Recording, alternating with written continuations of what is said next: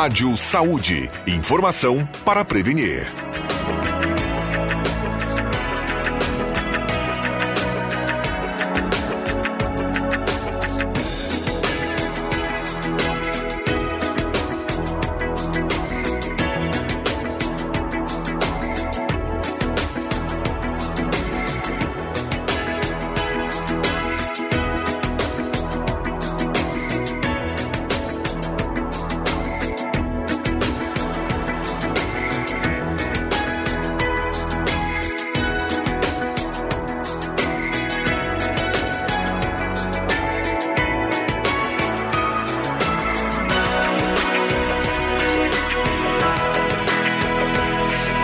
Temos agora 9 horas e 11 minutos e meio. Está começando aqui na Gazeta o Rádio Saúde, edição deste sábado. Que bom que você está com a gente.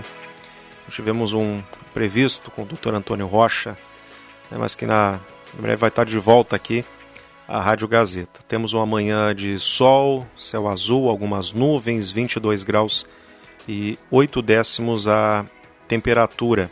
Você já pode interagir conosco aqui no Rádio Saúde no nosso WhatsApp 9912 9914 9912 9914. Pode mandar sua participação, a sua interação aqui para o Rádio Saúde, esse espaço de saúde preventiva que conta sempre, sempre, claro, com a sua participação aqui na nossa programação. E a gente vai conversar na manhã de hoje com o Dr. Giovanni Jung, que é médico otorrinolaringologista. Tem um assunto muito importante para conversar conosco. O doutor já está aqui no estúdio conosco. Doutor Giovanni, bom dia, bem-vindo à Rádio Gazeta, tudo bem? Bem-vindo à Rádio Saúde, prazer contar com o senhor na manhã de hoje. Bom dia aos ouvintes da, da Rádio Gazeta, é um, um prazer a gente poder passar alguma coisa que possa ser útil né, às pessoas que, que nos ouvem, né?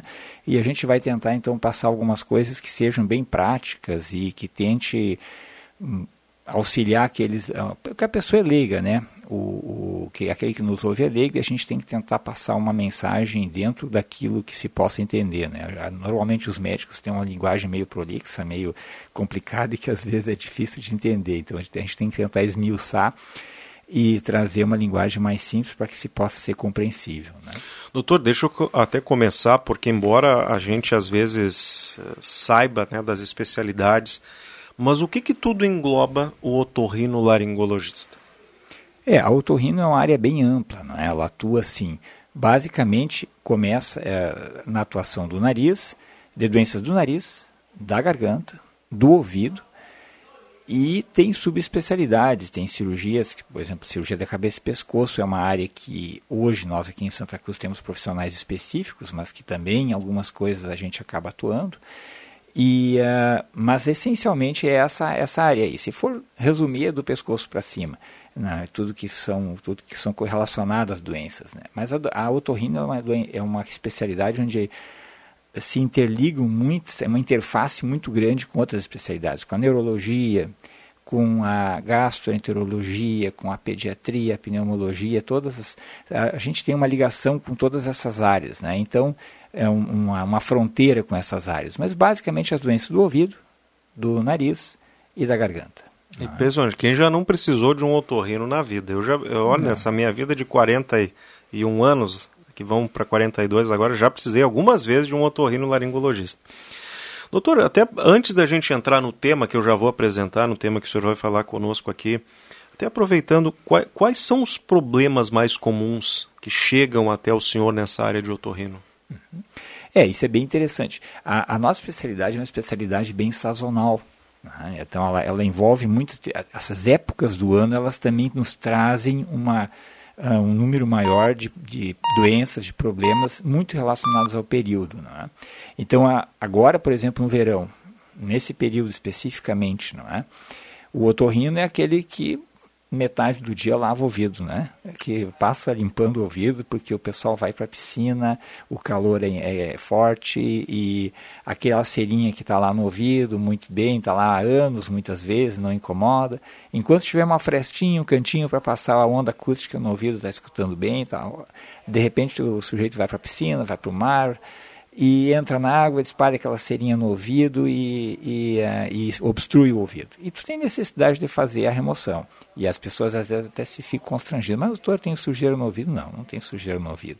Isso aí é uma, é uma secreção natural. Então, agora, por exemplo, é um período que a gente faz muito. Acaba boa parte do dia se envolvendo com isso. E depois. E, e é fácil, doutor, de limpar isso no consultório, porque eu já vi. Ah, eu, eu já fui depende. curioso, assim, sabe, de, de procurar Pode me julgar, doutor. Procurar na internet como é que se limpa o ouvido corretamente. Aí tem várias coisas, ah, tem sim, uso de cone, eh, Isso. tem outras, o pessoal, dicas de internet, o pessoal diz, ah, eu tenho que usar tal coisa, fazer assim, fazer assado. Como é que é limpar o ouvido, por exemplo? Que é uma coisa que às vezes a gente não se dá uhum. conta que até a audição vai ficando prejudicada até que o problema aparece. Exatamente. Como, quando que se recomenda efetivamente limpar o ouvido, remover aquilo que está uhum. lá dentro? É, o exato, é a coisa é bem prática, né? Tu vais procurar no momento em que estiver com o ouvido obstruído. Né? Enquanto não tiver o ouvido obstruído, que estiver ouvindo bem, não há necessidade. A pessoa pode ter uma quantidade muito significativa de cerume no ouvido e isso não tem problema nenhum. Está havendo condições de audição adequada, não há nenhuma necessidade de remover essa cera. Então há muita preocupação, eu tenho que limpar o ouvido. Não a, o cerume ele foi feito como é um lubrificante natural do ouvido, não há uma necessidade de remoção sistemática dele, não é? Ele justamente ele já vem para ser um sistema de lubrificação, mas quase que uma espécie de autolimpeza dessa pele, né? Então não há necessidade de remoção diária. Tem gente que passa cotonete três, quatro vezes por semana, coisas que não, a princípio não há necessidade. Aquela da velha máxima, né, que se limpa o ouvido com, com o cotovelo, né, que tanto se fala, né, em si, em termos é verdade, né? Se tenta limpar até onde o dedo alcança e é isso aí. Se evita, né? O cotonete, sempre digo assim, o pessoal, ah, cotonete, pode usar. Olha, na entradinha do ouvido ali, na, nunca introduzir uma coisa para dentro do ouvido, porque é uma coisa, é, uma, é um canalzinho fechado no fundo com um tímpano lá no fundo, então... Que vai empurrando um, o cotonete. É, tu né? vai atrolhando aquela cera para dentro do ouvido e aquilo vai só piorando a situação, né? E métodos assim caseiros é bem difícil, porque a pessoa mesmo coordene aquilo ali, né? E uh, então assim, há muito essa questão, o pessoal fala, ah, esse, o cone, é, o tal, ó. Olha, o cone é aquilo, eu já vi cones bem aplicados e já vi tragédias, né? De, né assim, coisas que bem complicadas, de escorrer cera quente dentro do ouvido e ficar aquela cera lá dentro, tem que remover cirurgicamente. Então tem coisas que são tudo, né? Tudo é uma coisa que depende da forma que se maneja, né? O ideal Mas, é pegar forma assim, geral, a toalha, por exemplo, ah, no banho lá. a toalha, é melhor limpar dedo, depois do banho. Isso, é, limpa ali até onde o dedo alcança, até onde a toalha chega, e é isso aí. E se um dia fechar, bom, aí vai apelar para o otorrino mesmo, porque não é, vai ser uma situação muito eventual, né? Às vezes até eu digo, olha, às vezes é um evento único na vida, né? E tem aqueles que são recorrentes, né? Eu tenho paciente que vai a cada três meses no consultório para tirar cera, uma coisa impressionante, né? E, e é a natureza, não é uma coisa que seja higiene ou nada desse tipo, né? Doutor, até... Então, na, seguindo Sim. aí nas tuas, nas, no que tu colocaste, a otorrina é isso aí, ela vai, agora no verão a gente tem essa situação, no inverno depois a gente tem a situação das infecções respiratórias, né, que predominam muito, né, no, é o dia a dia, assim, né? Também os distúrbios assim relacionados a essa área do equilíbrio, por exemplo, né? Isso é uma coisa que aparece todo, em todos os tempos, mas a gente vê marcadamente no inverno, né? Sempre piora, as condições circulatórias pioram um pouco no inverno, então a tendência de mais ocorrência desse tipo do paciente vertiginoso, com tontura, isso é mais uma coisa, uma ocorrência muito do inverno, que a gente acaba pegando muito, né? É uma área que a gente também uh, disputa com a neurologia, né? A gente, é um, sou paciente que a, a gente avalia, o neuro também avalia, né? E, uh, e, e também as, a gente que trabalha, tem uma área clínica e área cirúrgica, né? Então também, aí vai depende de, do, do, enfoque de cada profissional, né? Então, uh, eu trabalho com área cirúrgica, sou um otorrino, uh, eu ainda digo né, que a gente é otorrino raiz, né? Que faz de tudo, né? Aquele que opera ouvido, que opera nariz, garganta, né? E apesar de ter um predomínio muito de cirurgia nasal, mas eu faço todas, né, a gente opera tudo praticamente, né, saiu de uma formação ainda que se tinha né, de base. Então também acaba tendo bastante demanda, né? E até inclusive com relação ao enfoque desse, dessa questão que hoje me foi passado, né, na indicação de cirurgias, né, para crianças ou mesmo para pessoa, pro, pro, digamos, ó, tratamento de obstrução nasal, uh, quando vai operar o seu filho, né? Quando é que vai ser o caso, né? Então ali eu, eu até a gente para tra, trabalha a semana inteira é difícil muitas vezes né, de tu montar uma coisa assim muito didática, mas assim de forma prática eu tentei uh, organizar os pensamentos para trazer algumas informações. Então assim uh, na questão do paciente dele dizer ó oh, quando que paciente vem com a sua vem a mãe com a criança e aquela questão né olha, já tive indicação para de cirurgia para o meu filho, será que tem, será que não tem, não é? Sempre aquela dúvida, sempre aquele receio, né? Porque, na verdade, né, cirurgia sempre é o último recurso, não é? Deve ser o último recurso, né? A gente sempre esgota todas as possibilidades de tratamentos medicamentosos ou outros manejos, não é?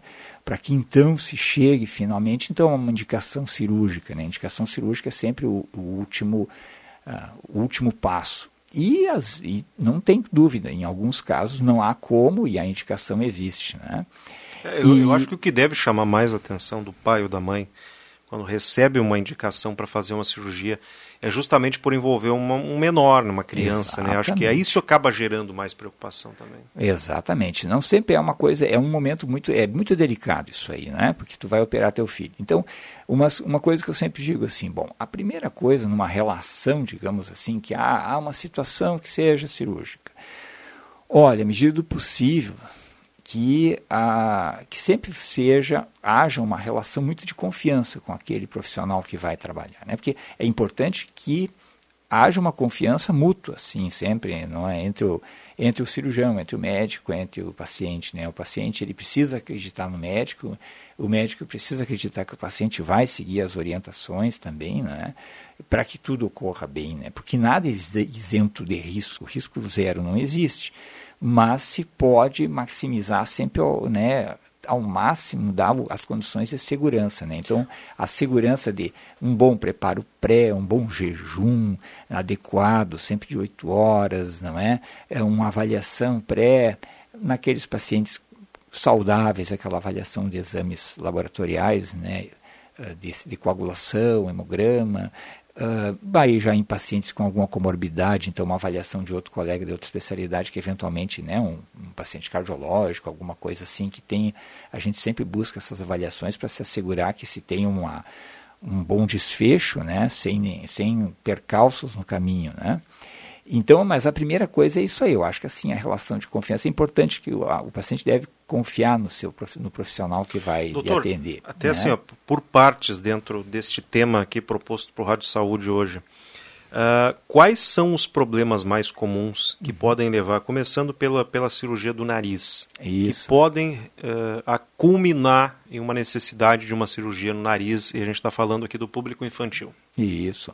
É. Bom, a primeira coisa, uma coisa que eu até anotei, assim, que eu acho que, eu acho que é interessante a gente passar, que a grande indicação para o paciente, a pessoa que vai, que é leiga, ah, quando que tem indicação de cirurgia? Uma coisa que é, preste muita atenção assim, ó, se a criança ela é uma respiradora bucal permanente, aquela criança que sempre respira pela boca e que ronca ao dormir sistematicamente, quer dizer, que não é só eventual, não é quando está resfriado, né, ou tem uma rinite alérgica que está mais in, manifestada, a, a criança vai respirar, vai ter respiração bucal, não tenha dúvidas, né? E o problema é quando aquela situação ela é permanente. Se ela é permanente, aquela criança ela sempre respira pela boca, ela ronca ao dormir, esse com certeza é um caso que tem que se pensar nessa possibilidade. O que, e que aí, leva doutor, e aí, prática e a isso? É, e aí vai a, é, Pois é, o respirador bucal, aí tem uma divisão, por exemplo, existe o respirador bucal por mau hábito, aquele que respira que tem via respiratória boa, permeável, mas ele respira pela boca por algum defeito, algum problema mais muscular, às vezes alguma deficiência uh, muscular. É muito comum também nessas crianças com paralisia cerebral e esses problemas desse, de natureza, às vezes assim até de, de, uh, de nascimento mesmo, né? Mas o mais comum do respirador bucal é que ele tem alguma obstrução. E o que, que é essa obstrução? Bom, aí vai ser alguma coisa. Começa com a rinite alérgica, é muito frequente, e essa tu tem que manejar clinicamente, é com medicações que você vai manejar, tu não maneja com cirurgia. Mas muitas vezes o paciente ele tem rinite e se faz o tratamento da rinite e ele não melhora, ele não consegue ter uma respiração pelo nariz e não para de roncar. Bom, aí com certeza vai ter um problema na via respiratória. O que, que é o mais comum nas crianças? É o aumento de adenoide e de amígdalas. Né? Isso aí são as coisas que mais causam. A adenoide causa mais obstrução, quer dizer, é o seguinte, tranca mais o nariz. E o aumento de amígdala gera mais o ronco. É? Mas geralmente essas coisas são associadas, né? e a grande, na boa parte dos casos, são cirurgias que tu faz, adenoide e amígdala. A adenoide é um tecido igual à amígdala, tal qual só que ele é localizado atrás do nariz, entre o nariz e a garganta, naquela curva que tem entre o nariz e a garganta. Ali fica adenoide, produzindo uma espécie de uma rolha naquele espaço. E outra questão é no nariz propriamente, que às vezes crianças já têm assim, desvio de septo, por exemplo, é uma coisa comum em adultos, né? Se a gente considerar, tu sabe que sim, mais de 50% das pessoas têm desvio de septo. Eu tenho. É, exatamente. E a grande maioria não faz, não tem indicação de cirurgia. Não é Eu não tu... tenho. Exatamente. Né? Não é porque se tem um desvio de septo que tu terás indicação de cirurgia. Não. A indicação de cirurgia é porque o nariz é trancado. E em boa parte, eu diria que 90% dos pacientes que têm desvio de septo não têm insuficiência nasal, que às vezes conseguem respirar suficientemente pelo nariz. Se tu respira suficientemente pelo nariz, mas tu chegar no médico, ah, tu tem desvio de septo, vamos operar, Ó, não tem o que operar, né? Quer dizer, tu tem um desvio septo que teoricamente poderia operar, mas o objetivo da cirurgia é desobstruir o nariz. Se o nariz funciona, não tem o que operar. E isso é muito importante que se diga. Então há muita essa questão assim, ah, tem desvio de septo, às vezes até desvios de septo grandes, assim, bem acentuados. E aí a gente pergunta para o paciente, ó, oh, como é que é a tua respiração? Ah, minha respiração é boa. Assunto encerrado, não tem o que fazer esse, essa pessoa não vai ter indicação de cirurgia, né? Ah. E a hipertrofia de corneto. O que, que é corneto? A corneta é aquela dobrinha lateral do nariz, é uma estrutura que tem na parede lateral do nariz, que é muito comum que esteja aumentado, principalmente na questão da rinite alérgica. Os riníticos, normalmente, eles tendem a aumentar os cornetos com o passar do tempo. Então, muitas vezes também ali é uma forma que deve ser atuado. Às vezes, em crianças bem pequenas, a gente não remove o corneto, parte de, não, nunca se tira totalmente o corneto, só uma parte, né? Mas em crianças bem pequenas, normalmente só se cauteriza. E depois, em, em, em crianças maiores, adultos, aí já se trabalha essa estrutura e, re, e reduz, que é uma filosofia. Por exemplo, a, a cirurgia da adenoide é uma cirurgia de ressecção, é, é removida totalmente. A amígdala é removida totalmente. E muito, as pessoas perguntam, doutor, adenoide vai voltar? Muito dificilmente. Justamente porque se faz um procedimento de ressecção, de remoção total e completa. Enquanto que o corneto é uma cirurgia de redução. Aquela cirurgia que se reduz uma estrutura que deve permanecer dentro do nariz, que tem função de aquecimento, de umidificação e purificação do ar. E o corneto nunca deve ser removido, ele deve ser reduzido. Né? Isso foi uma coisa, uma curva de aprendizado que a gente teve. Eu tenho 35 anos de otorrino e, uh, e a gente foi vendo que se era muito mais radical há anos atrás, há 20 e poucos anos atrás, 30 anos atrás. E de fato a gente até muitas vezes errou por ter sido muito agressivo, ter removido muito corneto, que ó, ocasiona uma narina muito seca, muito uh, com falta de umidificação, de aquecimento do ar. Né? Então tem que se ter muito esse cuidado. É uma questão bem de, uh, de técnica cirúrgica. Doutor, quando o senhor fala em, em cirurgia, de seja remoção total, remoção parcial, é, eu, eu, fico tentando imaginar. Eu confesso que eu nunca vi uma cirurgia tá, nesse, nesse aspecto, nunca vi. Eu já vi algumas cirurgias de, de correção de septo, pessoas relatando como é que é, assim, para mim, e eu, eu, confesso que eu fiquei meio apavorado ouvindo os relatos, tá? É uma cirurgia invasiva porque quando a gente fala em retirar, ou, ou reduzir, ou retirar alguma coisa, ou fazer alguma correção, olha, cada um pega a sua seu nariz aí, a sua região do nariz é uma região pequena, né? E não tem muito buraco, por assim dizer, para chegar Exatamente. lá. É uma cirurgia invasiva? É, Como é que ela é feita? A, a cirurgia, olha, são, são cirurgias diferentes. Por exemplo, a pessoa que opera um nariz, ela vai muitas vezes se ter uma cirurgia, a gente que trabalha, eu que trabalho com a área de, de, de rinoplastia também, que, né, que a gente trabalha com modificação do formato do nariz, Muitas vezes a gente trabalha e faz cirurgias exaustivas, com extremamente trabalhosas e detalhistas, em que a gente trabalha ali quatro horas e meia, cinco horas, seis horas numa cirurgia, né? E o paciente termina a cirurgia e ele está muito bem. Ele não, praticamente, ele não, não tem dor, não tem assim, não é uma cirurgia que, que sequela a pessoa muito, né? Aí tu faz uma cirurgia de amígdala, por exemplo, cirurgia das amígdalas, seja em adultos ou crianças é uma cirurgia que é um procedimento relativamente rápido, um procedimento ali de meia hora, e que o paciente vai sofrer muito durante uma semana com muita dor de garganta, né? Porque todo o alimento passa pela garganta.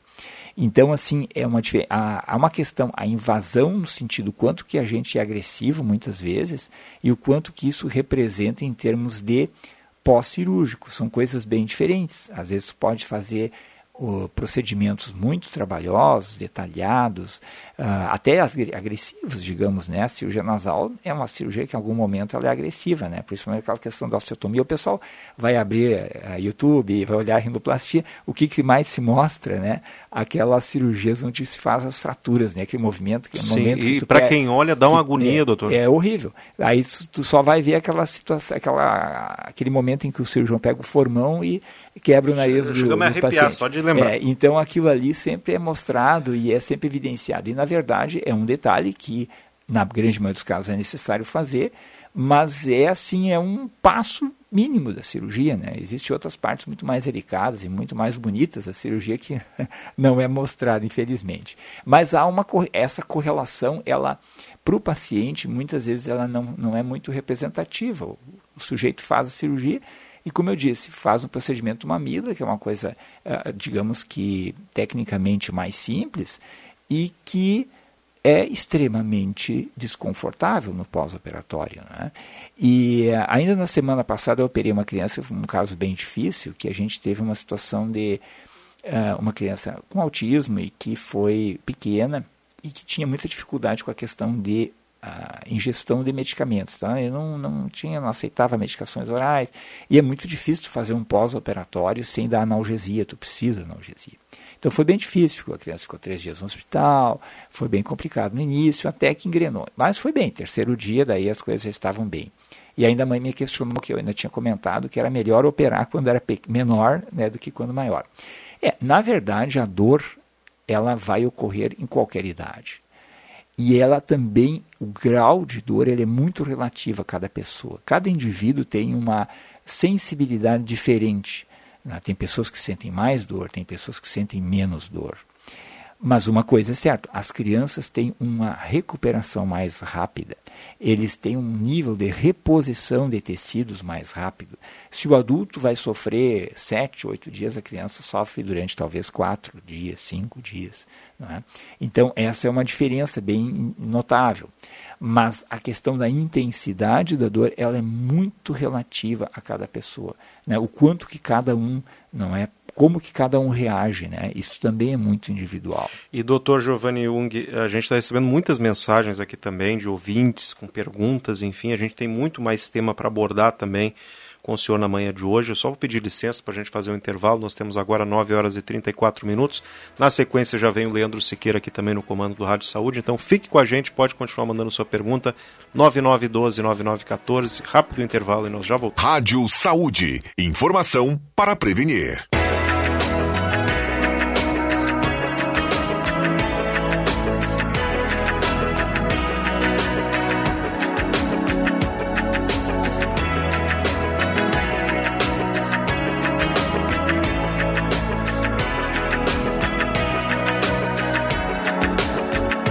Estamos de volta com o Rádio Saúde deste sábado, como anunciou Ronaldo Falkenbach. E hoje nós é, nos dividimos aqui para entrevistar o Dr. Giovanni Jung, que nos visita, otorrinolaringologista. Eu, quando era menino, a gente ficava brincando com essa palavra aqui e ainda tinha oftalmo, né? Ah, oftalmo otorrinolaringologista, que era, na época, a maior é, palavra do dicionário, disputando com uma ou duas ali, né? Hoje se reduziu um pouco. E, e eu ouvi aqui na, na, na abertura do Dr. Giovanni, é, e ele é, ele é, ele que carrega com ele um pouco dessa época em termos de conhecimento. Hoje se subdividiu bastante, né? O ofício dos, dos, dos médicos, enfim, é, é as especialidades foram reduzindo, enfim, mas o senhor ama uh, atende de uma forma ampla aí, né? É, exatamente. Meu, bom, meu bom dia, é, pessoal. Embora tem dia, muitos ouvintes aí, mandando bom, bom dia. dia. aqui, né? O, o, e só para explicar aqui para nossa audiência, deu hoje um, um, um pequeno lapso aí com é, que acontece com cada um, né? com, com o doutor Antônio Rocha, que é o titular aqui do programa e ele não pôde comparecer. É, então, é, nos revezamos aqui, Ronaldo Falkenbach e eu, precisamos de dois para supri-lo. Né? É, mas eu já disse para o Ronaldo, agora para o Leandro também, nada como a experiência dos profissionais que trabalham na comunicação e que já têm um, ah, uma capacidade de adaptação e, e é, uma saída, né? E muito, é. muito bom. Parabéns vocês. Doutor Giovanni, me permita aqui a gente fazer uma saudação especial para os parceiros aqui do, do, do Espaço Sempre. Óticas Carol, né? Óticas Carol é, em Santa Cruz, em, em, em Lajado, enfim. Radson, o diagnóstico por imagem, é, é, patrocinador âncora aqui do, do, do, espaço do Rádio Saúde, o Laboratório Santa Cruz, bom dia pessoal do Laboratório Santa Cruz aí, GB é, Investimentos, Pessoal da GV Investimentos também sempre marcando presença aqui no Rádio Saúde. A Unirim, né? Centro Médico da Unirim. E, e a Clínica Vene também, que é medicina vascular especializada. São parceiros aqui desse espaço no Rádio Saúde para a gente conversar aqui sempre eh, todos os sábados de manhã. Agora faltam 20 minutos para as 8 horas, para as 10 horas da manhã, 20 para as 10. E tem aqui até uma participação de uma, de uma ouvinte já de um comentário da da semana e que eu quero começar perguntando por aqui pelas especificidades. Né? É, é, diz ela aqui: é, ele foi meu médico, descobriu meu pólipo e fez a primeira cirurgia do nariz em mim. Do que é que estamos falando, hein, é, ah, doutor, doutor Giovanni? Isso, exatamente. Isso é até uma coisa que uh, eu tinha pensado justamente em colocar. Existe, assim, um, um termo popular que uh, eu escuto, assim, frequentemente no consultório, que é assim, eu Olha, doutor, isso é carne esponjosa no nariz? Olha, carne esponjosa no nariz é um termo genérico popularmente usado para designar várias coisas diferentes. A mais clássica delas, assim, que seria a carne esponjosa legítima mesmo, que eu diria, é exatamente essa né, dessa paciente, que é o pólipo nasal. O que, que é o pólipo? Ele é, na verdade, um edema, um inchaço que foi progressivamente se produzindo dentro do nariz ou nos seios da face e foi se criando aquele tecido, aquela carne, aquele tecido meio gelatinoso, assim, né? E que pode ser um pólipo único ou podem ser pólipos múltiplos, não é? E Além dessa desse, de, de, da polipose, existem outras alterações que também são chamadas de carne esponjosa no nariz, que é, nós já tínhamos comentado antes, o desvio do septo nasal, uhum. o corneto grande, hipertrofiado, adenoide aumentada e também, muitas vezes, até tumores. Eles, de certa forma, também se comportam como carne esponjosa no nariz e trazem obstrução no nariz. De forma geral, o termo carne esponjosa nariz são para várias doenças e problemas diferentes, com tratamentos bem diferentes, cirurgias bem diferentes, mas que causam o nariz, obstrução no nariz, quer dizer, o nariz entope. E o nariz, aquilo que eu sempre eu quero que saia, eu quero sair desse programa hoje que com essa mensagem bem passada, que a cirurgia nasal ela é feita, ela é direcionada para obstrução, quer dizer, quando é que opera o nariz? Quando o nariz é entupido quando ele não respira suficientemente, que a pessoa deita e quando deita, principalmente ao dormir, não consegue dormir respirando suficientemente pelo nariz. Ela precisa respirar pela boca. Isso no caso, se, digamos que ela tem a rinite alérgica, ela está usando o seu tratamento à rinite, ela usa seu spray nasal, toma seu antialérgico e mesmo assim ela não consegue respirar suficientemente pelo nariz. Essa pessoa tem uma obstrução, tem uma carne esponjosa, digamos, popularmente dizendo, que aí te, é, é, há que se diagnosticar exatamente qual, e muito provavelmente nesses casos é um caso que vai ser cirúrgico. Né? E o pólipo, então, é uma doença muito específica. É relativamente frequente e com manejos bem. Uh, é, um, é uma coisa que se maneja clinicamente, com medicações, com cirurgia quando a situação é mais avançada, porque tem muito paciente que tem pólipo nasal e só utiliza o seu antialérgico e consegue controlar e ter uma respiração nasal suficiente. Nem toda paciente que tem pólipo vai operar. Eu tenho pacientes com pólipos com bastante polipose até e que tem uma via nasal suficiente. Se ele estiver com Isso não agrava nasal- no sono, não? agrava toda a situação. É, essa é uma pergunta muito boa. O, na verdade, o grande objetivo da cirurgia nasal é estabelecer respiração pelo nariz para que consiga melhorar a qualidade do sono. Isso é que tu falaste, Essa é talvez relação. assim, eu vou te dizer assim, isso é a síntese da boa saúde. O ele, talvez de todas as funções do organismo, a mais importante delas é o sono. O sono é essencial, o sono é o que nos. É, é a nossa recarga, é o, quando tu te coloca na tomada, né? E tu precisa do sono. O sono é, é o elemento mais essencial para todas as funções do organismo, né? Para a tua condição cognitiva, para tu aprender, para a tua condição de imunidade, as pessoas muito a questão de imunidade. Imunidade passa primeiramente pela primeira coisa da imunidade é ter um sono adequado, com fases de sono adequada. E se o sujeito, se a pessoa não tem respiração nasal suficiente, ela terá certamente uma qualidade de sono comprometida e com o comprometimento da qualidade do sono, uma série de outros problemas que vão advir disso aí, inclusive, assim, até mesmo de longo prazo, com desenvolvimento de, até facilitando o desenvolvimento de doenças tipo Alzheimer, né, essas doenças que degenerativas até, digamos, não que seja uma causa, mas ela é um fator que piora e, e favorece mais ao, ao desenvolvimento dessas alterações. Nós temos muita gente participando aqui, o sinal já marca 15 minutos para as 10 da manhã. Eu sempre digo num programa de uma hora, o assunto parece específico, mas ele é de uma profundidade nos oferece, eh, tanto que tem bastante participação aqui, um, um- um amplo debate. Então a gente sai de um programa de uma hora com a sensação sensação não de uma viagem não. completa, a gente sai com a Exatamente. sensação apenas de decolar. Exatamente. É. Então, nós, nós quando, quando a assim. gente decolar aqui, o programa já vai estar vai tá terminando. Ainda com, relação à questão do sono e à questão dos problemas, dos sintomas, muitos deles são percebidos por outros. A pessoa no dia a dia certamente não, não percebe, não tem tanta noção, mas quem está vendo a pessoa dormir ou quem está se incomodando pelo ronco é, é quem vai indicar. É importante, digamos, essa observação, essa Exatamente. conversa em casa. É. Porque às vezes E- tem tabu, né? É, exatamente. É, o, o- na- normalmente os pacientes do sono que a gente acaba atendendo no consultório é muito comum, até bastante homens, né? Mulheres também, não é? Mas muitas vezes os homens vêm ao consultório porque a esposa não aguenta mais o cara, né? Ela, o, o, o esposo apresenta ronco, dificulta o sono da, da, da companheira. E isso é talvez a maior causa de, de consulta. É exatamente essa situação. É a pessoa que está junto que faz a observação e Esse- leva o convencimento, é, né? leva então o paciente a- ao atendimento, né?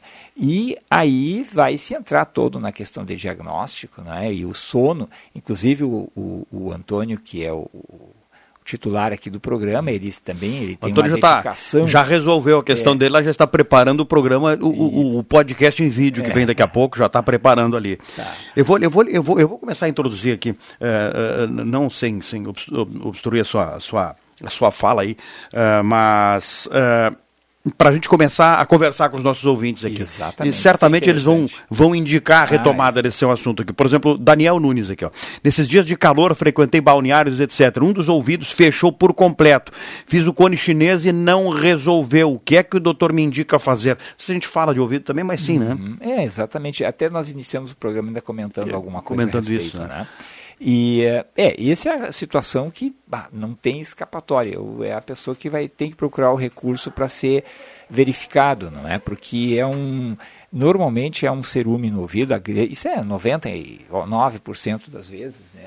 E aí e eh, então ah, essa é a situação muito comum, é do dia a dia, né? Eu estava dizendo assim, eu acho que 50% da nossa prática, ela, ela hoje no consultório, no verão, o otorrino, ele está lá para justamente resolver essas situações, né? E essa é uma situação que não tem. O, o- o paciente ele vai ser, será necessário ele consultar o profissional para que faça alguma coisa assim ah, que vai resolver isso aí, né? De outra forma vai ser difícil, né?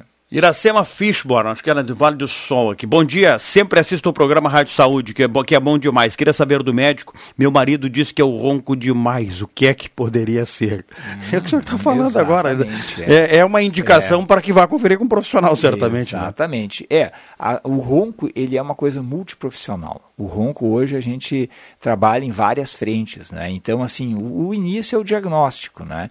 A gente trabalha, assim, eu, sempre digo que o diagnóstico basicamente é a avaliação essa pessoa precisa de uma avaliação uh, médica, alguém que vá verificar a condição da via respiratória dessa pessoa.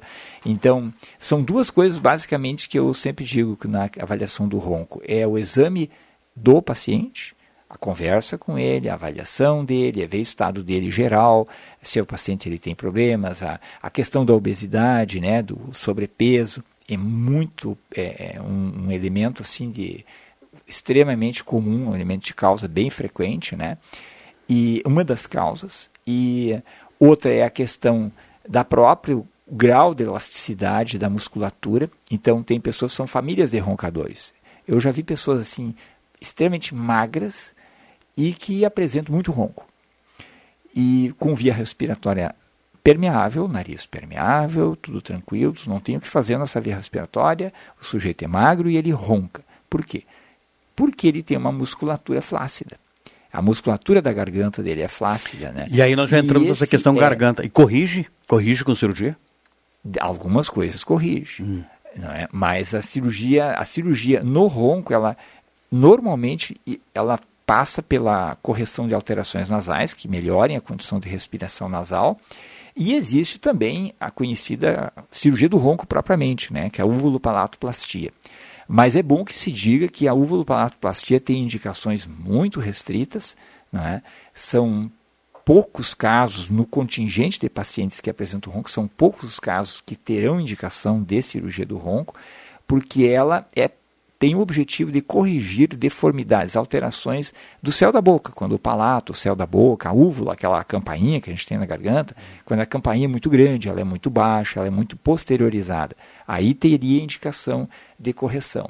Então, ali vai ser, será necessário, com certeza, uma avaliação do médico, normalmente o otorrino é o que está mais assim habilitado a isso aí, porque a, avaliação é feita com endoscopia nasal, que é um exame que a gente passa uma fibra ótica por via nasal e avalia já nessa, nesse exame o grau de elasticidade da musculatura da garganta e as alterações estruturais que podem ter nessa via respiratória. E o próximo passo é a poli, chamada polissonografia, que é o exame do sono. Esse também é muito importante para a gente, porque é um exame que vai fazer uma, um levantamento das fases de sono da pessoa e do grau que ela tem de alteração em termos de ronco e, de, e principalmente em termos de chamada apneia. O que, que é apneia? É a parada de respiração durante o sono. Então, muitas vezes vem o casal... Que é outro assunto que é, dá para a gente falar bastante aqui, né? Exatamente. É. Então, vem a esposa com o marido, ah, mas ele para de respirar, ele fica parado, parece que eu, eu tenho que cutucar ele lá, porque senão ele não volta a respirar. Não, ele vai voltar a respirar, se não cutucar, ele vai voltar.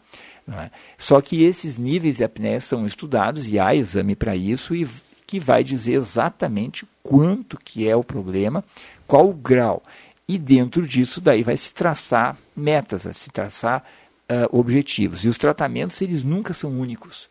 Né? No exame, no ronco, tu não vai esperar que tu vai fazer uma cirurgia vai resolver.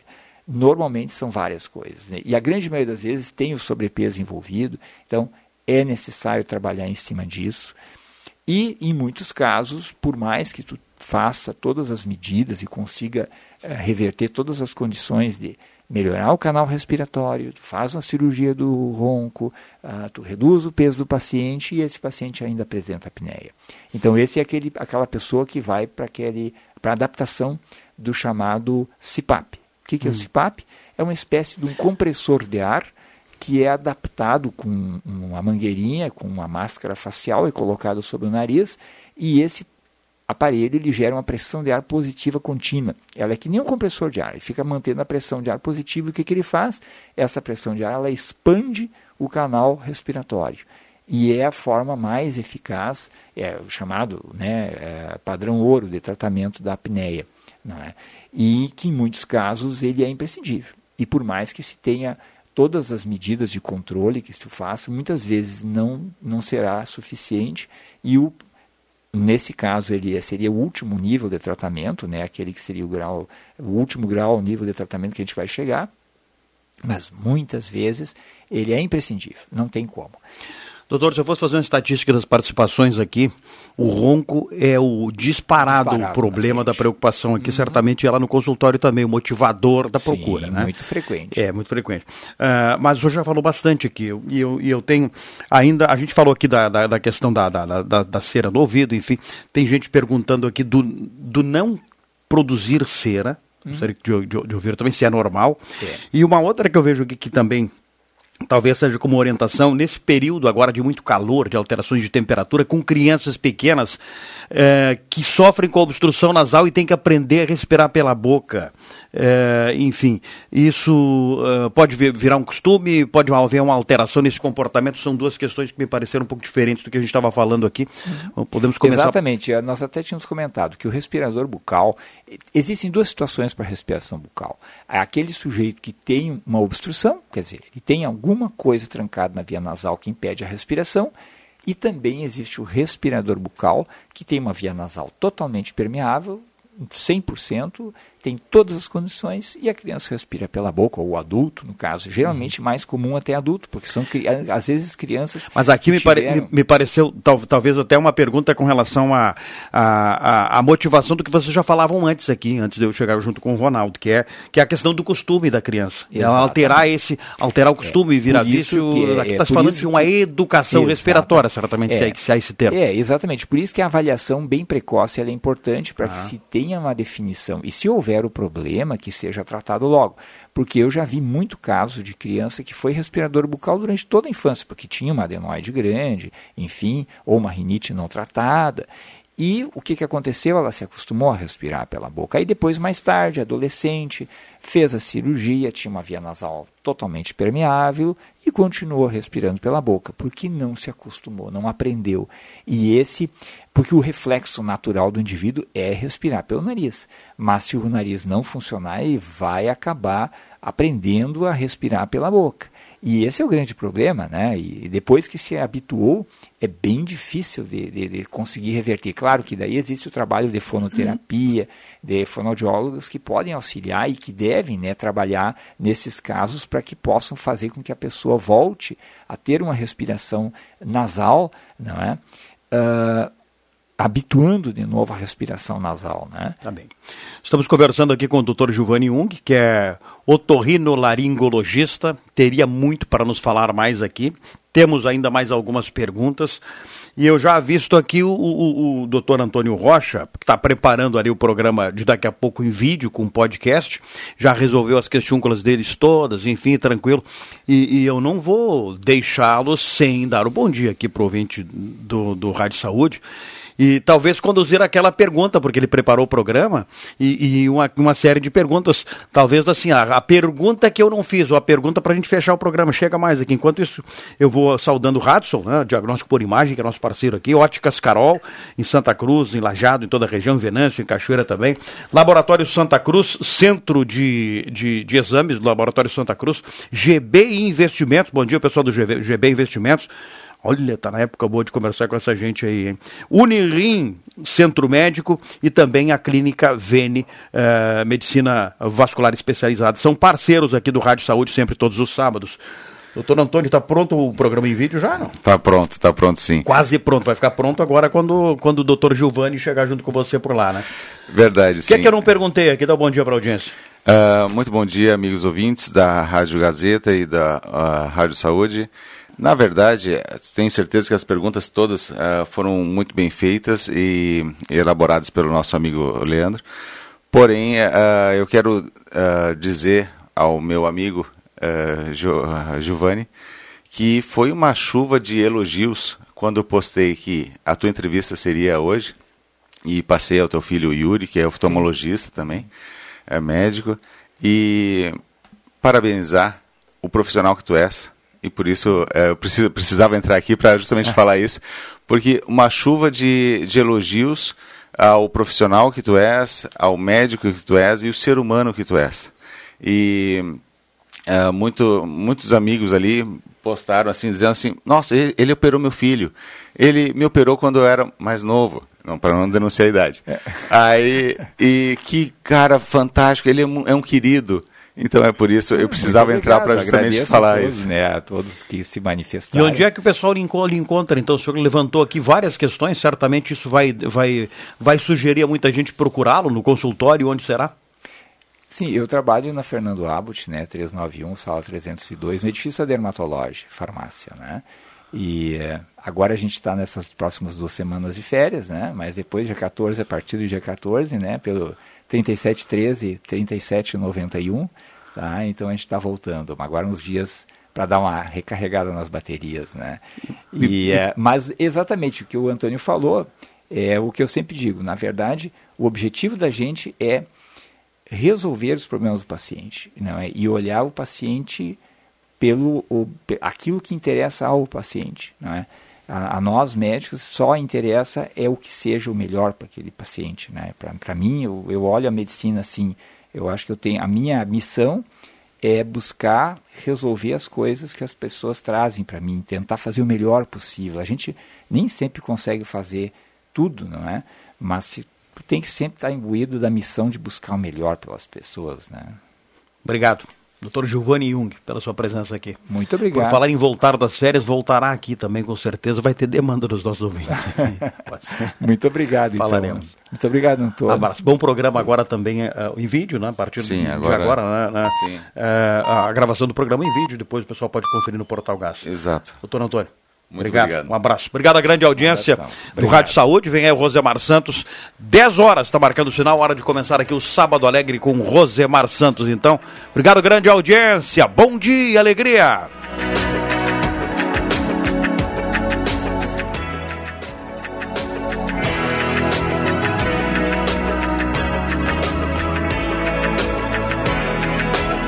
Todos os sábados, das 9 às 10 da manhã, seu rádio vira um consultório médico.